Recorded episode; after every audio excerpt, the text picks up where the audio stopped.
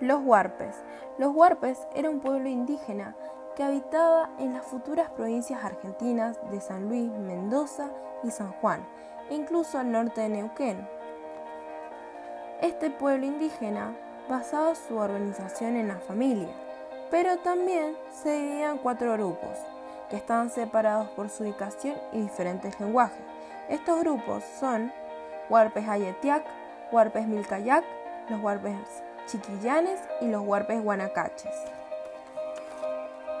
Eran reconocidos por su piel morena con pelo oscuro y lacio, altos y apasionados por el arco y la flecha, que lo ocupaban solamente de manera pacífica y para cazar, ya que eran reconocidos también por ser dóciles y muy pacíficos, hasta la llegada de los colonizadores, que intervinieron queriendo reeducar a estos indios.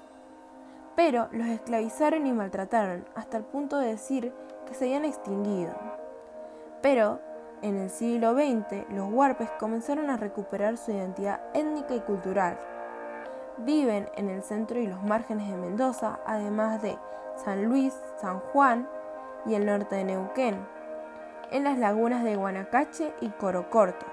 Hoy en día estos luchan por lograr recuperar sus derechos, sus tierras y toda la cultura que le quitaron.